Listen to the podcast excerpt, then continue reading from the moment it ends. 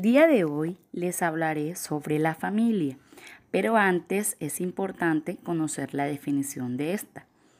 La familia es un grupo de personas unidas por vínculos de parentesco, ya sea consanguíneo, por matrimonio o adopción, que viven juntos por un periodo indefinido de tiempo. En la actualidad existen diferentes tipos de familia. Entre estas encontramos a la familia nuclear, que está formada por un padre, una madre y sus hijos. Tenemos también a la familia monoparental. Este tipo de familia, solo uno de los padres se encarga de la unidad familiar, ya sea la madre o el padre. Otro tipo de familia es la familia extensa la cual se caracteriza porque la crianza de los hijos está a cargo de distintos familiares o viven varios miembros de la familia, ya sea padres, primos, tíos, abuelo, etc. Por último, tenemos a la familia sin hijos.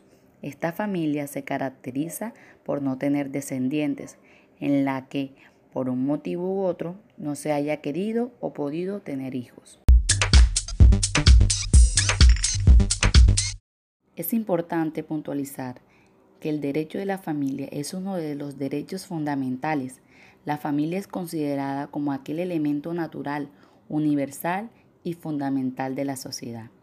Allí el individuo establece sus primeros contactos sociales y culturales, ya que dentro de ella los adultos educan y transmiten valores a los niños y a las niñas que la conforman.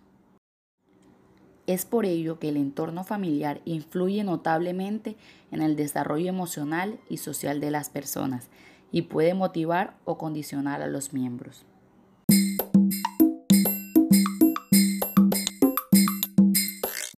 Independientemente de la forma o estructura que tenga cada familia, es fundamental que funcione como espacio de contención, ayuda, comprensión y comunicación para el desarrollo del potencial y de las habilidades de los miembros que conforman esta.